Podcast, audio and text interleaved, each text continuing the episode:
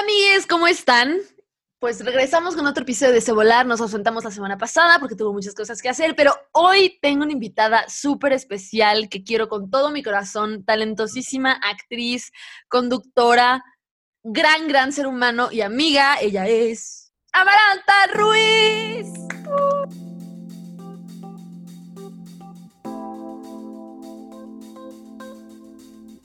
Esto es Volar con Elifer Torres.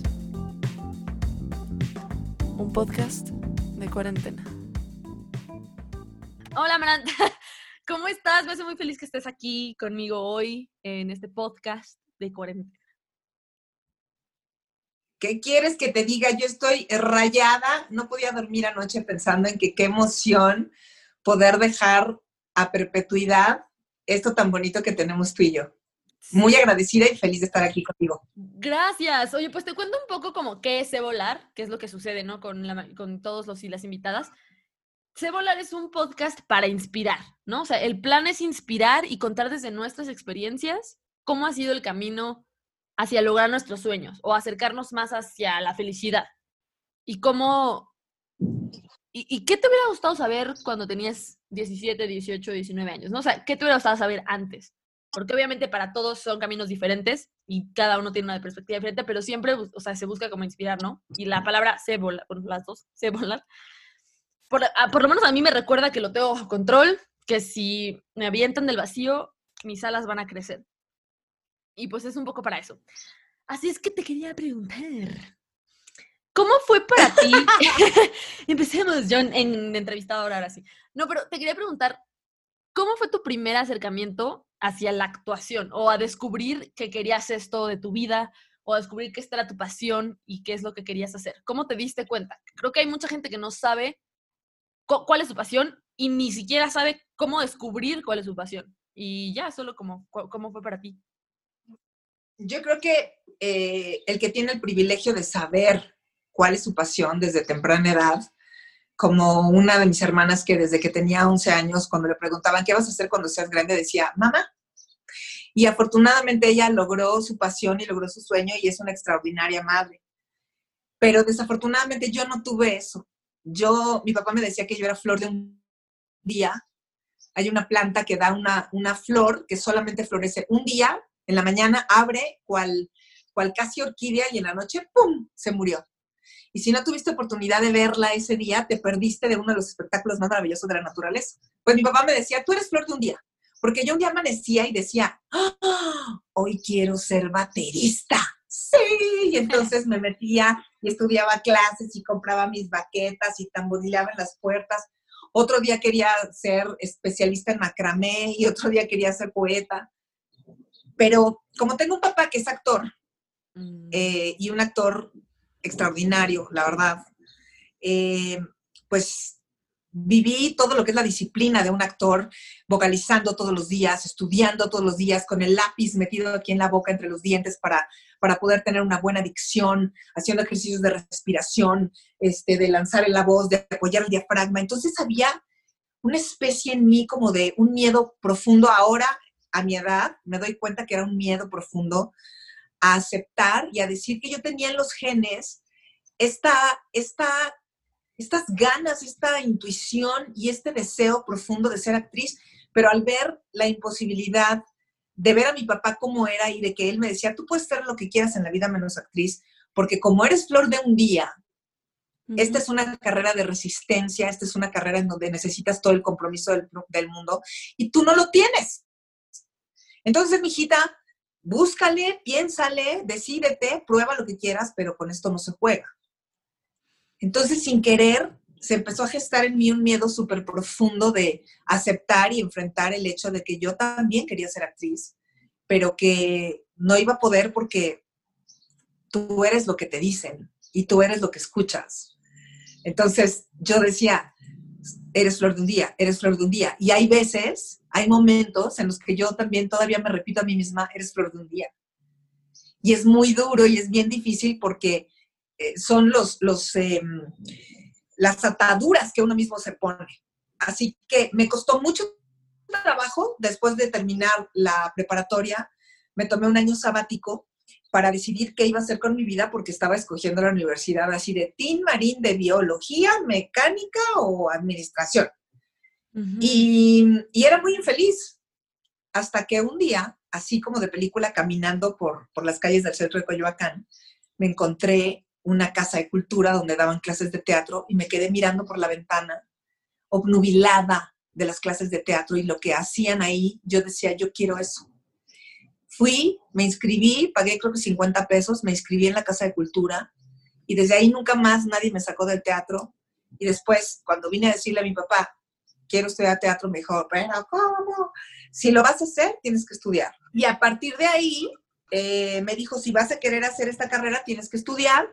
Me metí a estudiar al CUT, que para mi gusto es la mejor escuela que hay de, actuación en, México. Es. y, y después de eso, no ha habido quien me saque y, este año cumplo 30 años de carrera ininterrumpida, porque eso, eso sí me parece que, que derrumba todos esos, eh, todas esas ideas que uno se hace, porque no soy flor de un día, porque he logrado hacer una carrera con una permanencia de 30 años y soy inmensamente feliz. Lo haces increíble, o sea, lo haces increíble. Estar contigo en un set es un placer y wow, justo eso que, mencionaste de, cómo las palabras pueden modificar lo que pensamos de nosotros y nosotras mismas, es muy cabrón. O sea, porque todas las personas que han venido lo dicen de diferentes maneras, pero llegamos siempre al mismo punto. El poder de las palabras que tienen, de otras personas que tienen en nosotros y cómo nos van moldeando. Y qué bueno que descubriste por ti misma que, no eres flor día. Y si quieres, también puedes. Y al final, bueno, que decías que querías explorar todo, pues desde ahí eras actriz, ¿no? Porque ahora puede ser todo. Puede ser Sofía Peña, puede ser la Mariscala, o sea, puede ser lo que tú quieras. ¿Sabes qué? Yo creo que el hecho de, de reconocer el poder que tienen las palabras te da una responsabilidad brutal. Eh, no nada más en lo que te dicen los demás, porque lo que dicen los demás no lo puedes controlar, pero lo que tú dices y lo que sale de tu boca, yo tengo una máxima en mi vida. Si lo que voy a decir no es bueno, no lo digas. Si yo voy a platicar contigo y tengo algo que decirte, voy a buscar las mejores palabras para poder aproximarme a tu corazón desde el mejor lugar y desde el, desde el, desde el momento más amoroso que pueda tener, porque estoy consciente del impacto que pueden generar mis palabras en ti y que si tú no estás bien equilibrada, puedo causar una herida emocional, puedo causar un dolor, puedo causar un sufrimiento y puedo causar una inseguridad. Entonces yo, de verdad, si no tengo nada bueno que decir, ay, no, mira, esta boca que es tan grande me la cierro y me la coso y no digo nada. Claro, sí. Em, sí, bueno, a mí me ha pasado que me dicen algo, creo que dejé de bailar, no, no dejé de bailar por eso, pero un maestro de comedia musical me dijo, ¿en qué escuela de danza estudiaste? Porque lo haces muy mal. Y yo...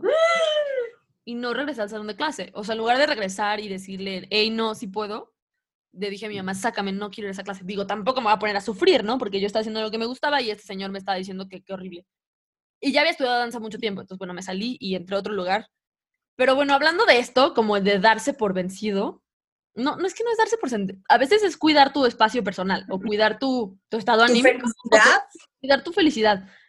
¿En algún momento tuviste que sí, no, como que cuidar tu estabilidad emocional o tu felicidad, como eso que te cuento, como, como lo del maestro, por ejemplo, a mí me pasó también en la carrera de actuación, amé la carrera de actuación con todo mi ser, pero hubo una maestra que, que se metía con cosas ya personales, y digo, yo sé que muchas cosas de actuar es personal, sí, pero no que me dijera, oye, es que tienes anorexia, cuando eso ni siquiera era una verdad, ¿no? Y que me dijera, es que si no vas a terapia, no puedes entrar a mi clase. Y si no traes, o sea, tienes que comer tantas veces el día. Y dije, a ver, señora, usted no es una nutrióloga, es mi maestra de actuación. Entonces ahí me salí de, de, la escuela y me metí a otra escuela. ¿En algún momento te ha pasado algo así? 100%. Pero desafortunadamente, mi hambre y mi pasión por actuar siempre fueron mucho más que mi amor propio. Eh, eh, sobre todo cuando era súper joven, te estoy hablando de los 17, 18, 20 años, era tan vulnerable y tan eh, inocente, porque yo vengo de una familia constituida de un matrimonio que sigue estando junto, que se aman profundamente, de, de, de un papá con una disciplina férrea para la actuación. Y tal vez yo, malinterpreté esa, esa disciplina que él tenía, ese, ese ser así tan a la hora en punto, con el papel a piedra y lodo, con... Yo lo, yo lo, yo mamé eso. Entonces, de alguna manera, y también venir del CUT, donde, donde la disciplina, entonces como que de alguna manera la idea que yo me hice de esto era, como sea, como me digan y como me traten, yo voy a estar ahí. Y muchas veces dejé que me pasaran por encima, que me lastimaran, que me hicieran sentir mal, que me minimizaran, entonces, no creas que ha sido miel sobre hojuelas, ¿eh? Yo he tenido momentos muy duros, muy difíciles, de mucha tristeza, de muchas lágrimas, de, mucho cuestionarme, pero te digo, afortunadamente era tal mi pasión, sigue siendo mi pasión, que yo digo, me vale, ahora ya estoy muy madura y ahora ya tengo una piel muy, muy dura, muy rugosa, ya, ya no, ya, ya no, ya no lo siento personal, ya no sé, ya no siento que me lo estén diciendo a mí, ya no, ya no me traspasa. Pero a fuerza de mucho madrazo y madrazo y de sentirme muy infeliz a veces, diciendo, híjole, qué pan tan amargo y qué precio tan caro tengo que pagar por hacer lo que me gusta. Pero ahora que volteo y digo, mira, sigo estando completa, tengo un alma intachable, intocable, que logré proteger y me siento completamente satisfecha. Entonces, tampoco debe haber sido tanto, porque no tengo esas heridas. Pero no, no, no, no, no todo era así de, ay, wow, qué bonito estoy. Pase, señora Ruiz, no, sácate, no, no, señora, usted, no, ¿qué? Tú, no, tú no, tú, tú hasta atrás. Sí, no, no, no. Es difícil, es una carrera de resistencia. Además, bueno, tú probablemente estés de acuerdo conmigo, que es también un poco aprender a lidiar con el rechazo, ya que te digan que no una y otra y otra vez, y por las razones más tontas, o a veces no sabes ni la razón, solamente es no, ¿por qué? Porque no. O es no, ¿por qué? Pues porque no quedas. O no, porque, ya sabes, y yo sí me acostumbré mucho al, rechazo que creo que en este punto de mi vida soy muy desapegada de las cosas gracias a esta carrera. O sea, de verdad creo que es gracias a que decidí dedicarme a esto y quiero seguir. Y, yo estoy en, esta etapa justo de como de generar mi piel gruesa y de decir, ok, esta soy yo y esto duele bien cabrón, pero úsalo. Ok, no digas nada, guárdalo aquí porque lo vas a usar después, ¿sabes? Estoy en esa etapa de, creo yo, no sé. Pero sí tengo esta hambre gigante de la que hablas. Yo creo que sí la tienes, ¿eh? Yo que he trabajado contigo, eh, que hemos logrado esta intimidad y este, este, esta vulnerabilidad, a veces, y sobre todo en Betty, que estuvimos tanto tiempo fuera de nuestro centro, eh, eran, eran, eh, eran como pruebas muy, muy fuertes. Yo considero que tú eres una chava ultra inteligente, con una inteligencia emocional, intelectual, pero una inteligencia emocional brutal y con una capacidad de, de conocerte y de saber qué es lo que quieres y de luchar por eso, que eso te hace mucho más eh, fuerte Mm. Y son otros tiempos también, porque ahora la mujer parece mentira, pero hace 20 años o 25 años que yo empecé, pues yo todavía, el otro día estábamos hablando, me estaban haciendo una entrevista y yo estaba haciendo un programa de comedia en donde había un sketch en donde nos subíamos todas las mujeres, ya sabes, las chichis en la garganta, las minifaldas chiquititas, unos tacones espectaculares, pelos gigantes, pestañas espectaculares, paradas en la esquina del camión haciéndole la parada al camión, se paraba el pecero, nos subíamos, nos agarrábamos del tubo y entonces pasaba un tipo este, y se recargaba encima de nosotras, este, recargándonos su miembro y nosotras le dábamos las gracias. ¡Ay, gracias! Y luego se iba con la siguiente de al lado del tubo y otra vez se le recargaba porque se movía el camión y otra vez volteábamos, ¡ay, gracias! Y pasaba alguna chavita al final del sketch y le decía, y, a mí, y para mí no va a haber a Rimón, señora. O sea, eso te estoy hablando de que esa era la comedia que se hacía hace 26 años. O sea, imagínate lo que ha, cambiado el mundo, lo que ha cambiado la comedia, lo que ha cambiado el diálogo y el, sentido de la comunicación.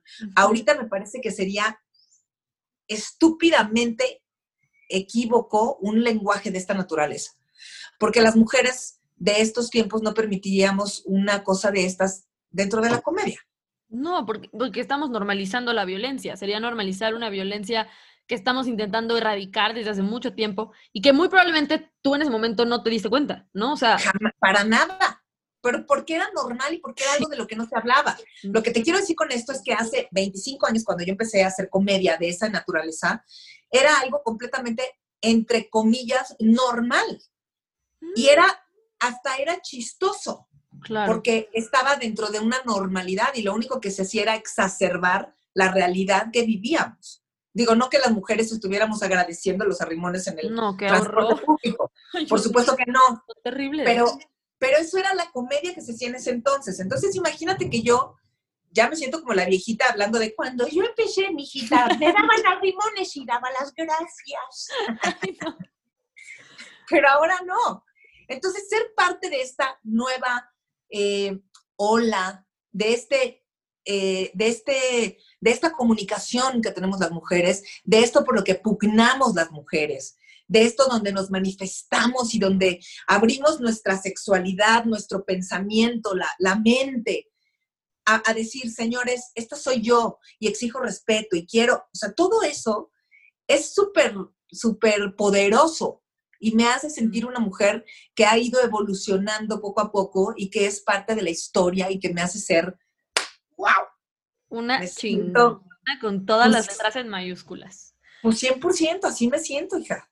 Y, la actuación te lo da. De eso, y creo que de ti yo he aprendido mucho eso. Tal vez no me lo has dicho textualmente así de, pero me acuerdo mucho de que me, que me dijiste en Miami, eh, es muy loco saber pero también muy liberador saber que tu vida cabe en dos maletas. Creo que es lo más chingón que alguien me ha dicho, te lo juro. O sea, porque yo agradezco tanto que si mañana me dicen vete a Japón, yo me voy a Japón. Porque no necesito nada para ser feliz más que a mí. Nada más.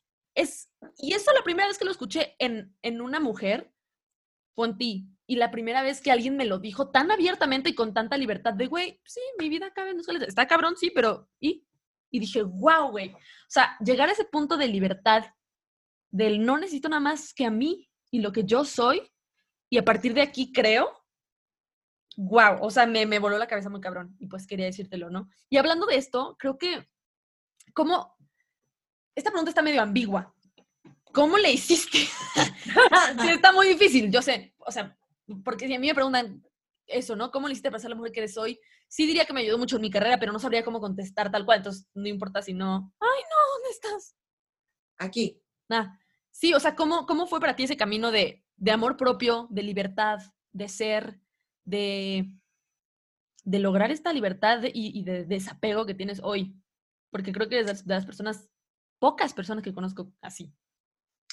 No fue fácil, no fue fácil, pero al tener la fortuna de poder desde los 17 años ser independiente, trabajar, ganar dinero, probar, probar, probar. Y tiene mucho que ver con esto de que me decía mi papá, tú puedes ser lo que tú quieras ser. Mi mamá, mis dos, mis dos padres eran, sé lo que quieras ser. Y con esta libertad de poder experimentar, pues yo soy bailarina de ballet clásico. Eh, ahí adquirí como la disciplina, pero después, pero después quise ser chef y después quise ser agricultor y después quise ser escultora y después quise, o sea, todas las cosas que quise ser hasta que encontré lo que verdaderamente quería hacer. Pero para poder ser actriz, creo que se necesita tener una libertad de mente, una libertad de acción y de pensamiento. Y para mí, yo no digo que esa sea la generalidad, pero para mí lo más importante es estar disponible, available todo el tiempo. Que si a mí me dicen, oye, Amaranta, este, mañana nos vamos a ir a filmar porque te quedaste en tal proyecto y nos vamos a Timbuktu y después vamos a ir al Espacio Mundial Sideral y yo diga, sí, señor, ¿cómo no? Y además no tener esa serie de ataduras de, es que mi, no sé, es un precio muy alto. La libertad, un, día me lo dijo un maestro, el enorme precio de la libertad es la soledad. En el, en, el, en el mejor sentido, en el amplio sentido, pero es de alguna manera el precio que uno tiene que pagar el ser libre, completamente libre, y ejercer tu libertad para, para poder hacer lo que quieras, tiene un precio, que, que, es no tener arraigos y no tener cosas tan... Pero bueno, no todos nacimos para ser padres, No todos nacimos para tener un ancla en algún lugar. En este momento mi única ancla en la vida son mis papás. Pero aún así, el ancla de mis papás tiene un cable tan largo, tan, tan, tan, tan, tan largo, que ellos mismos me educaron así. Entonces, para ellos no es extraño si yo les digo, mañana voy a Australia porque voy a ir a hacer un proyecto. Adiós, mijita, que te vaya muy bien. Claro. Entonces, bueno, soy muy feliz así, tomando esas decisiones y me divierto muy cabrón. Tengo amistades entrañables, tengo personas a mi lado maravillosas que admiro, quiero, respeto y que están conmigo en el camino, que avalan esto y con cariños tan fincados que, ah, como estoy contigo y como eres tú una de esas personas, a, un, a siete números de distancia para poderlos comunicar y, y crear una intimidad como la que estamos creando en este momento, ser, hacer una, relación y yo puedo estar ahorita en Menenguín el Alto o en Villa del Carbón. Claro. Y ahí estamos. Está cañón. Yo, yo me siento así. Yo me siento así. O sea, yo creo que nací para ser así, como libre y desapegada y sin, y sin ataduras en ningún lugar. Y, lo único que quiero tener en mi vida, ah, suena un poco duro tal vez, pero es a mí y a mi arte. Y es lo único que necesito para ser feliz. Y de verdad no me importa si lo que tú dices, mañana nos vamos a China, me voy a China si quieres. Y a donde me digas, te voy. Porque solo me necesito a mí. Y es muy cañón que estoy descubriendo eso en mí y que es muy loco que tengo un poco así la educación de mis papás, sobre todo de mi mamá, ¿no? De, no, y los hijos, ¿no? Y, y tu esposo, ¿y qué vas a hacer con tu vida? Y yo, pues es que no, o sea, ya no, no se me antoja de verdad para nada. Y no quiere decir que yo sea, no sé, a la mujer o que sea yo, que esté loca. No, cero. Soy igual de increíble y chingona que cualquier otra. Y todas somos lo máximo. Solamente no quiero tomar esas decisiones, ¿no? Y digo, esto lo digo para las personas que de pronto sienten que hay presión de algún tipo por hacer cosas, ¿no? También si, por ejemplo, que toda la familia es chef, pues que tú también tienes que ser chef porque toda tu familia es chef tampoco. Podemos ser y hacer lo que querramos. Ahora, esta es la pregunta eh, obligada del podcast. Que ¿Qué te gustaría, qué te hubiera gustado saber antes? Ya sea, no sé, a los 17, a los 20, a la edad que tú quieras, pero antes que sabes hoy, que te hubiera cambiado, pues no sé si la vida o la percepción, o te hubiera hecho más fácil o menos doloroso el camino, o algo que te hubiera gustado saber. ¿Sabes qué? Solo quisiera hacer una acotación de lo que, de lo que acabas de decir eh, sobre, sobre el ejercicio de tu libertad. Eh, yo creo que estamos en una, hemos vivido en una educación, hemos vivido en México una educación melodramática y los juicios morales acerca de lo que debe ser una mujer, cuál es el camino de una mujer, hacia dónde debe enfocar una mujer su vida, siempre son los mismos. O sea, si vienes de una familia tradicional, si vienes de una familia religiosa, si vienes de una familia eh, eh, muy puritana. O sea, siempre al final es como, ay, tengo novio, ¿y cuándo te casas? Ay, pues este, creo que ya nos vamos a casar. ¿Y cuándo tienes hijos? Ya tengo un hijo. Ay, ¿y cuándo el otro? O sea, hay una presión social brutal, pero eso lo traemos en el ADN y yo sé que la, familia no lo hace alrededor por maldad, sino por, por tradición. Exacto. Es tradición.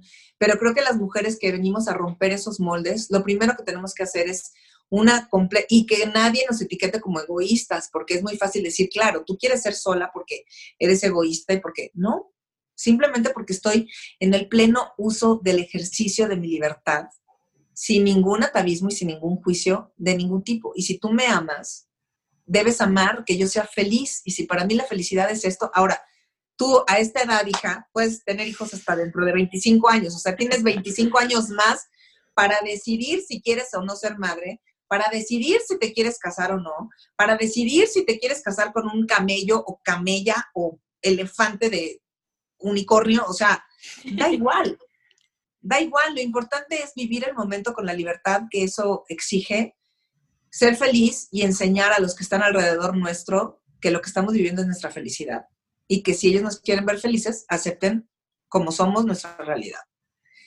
Está cabrón haberlo hecho a mi edad, en mi generación, pero ahora que veo a chavas como tú que admiro tanto y quiero tanto, que las veo libres, poderosas, eh, totalmente colocadas en su cuerpo, en su mente, con esta aceptación y con esta con este enarbolar la verdad, digo, a huevo, güey, a huevo, las que hicimos lo propio antes, íbamos labrando y abriendo, aunque sea quitando una piedrita, aunque sea una varita para que las que venían atrás, y lo mismo estás haciendo tú.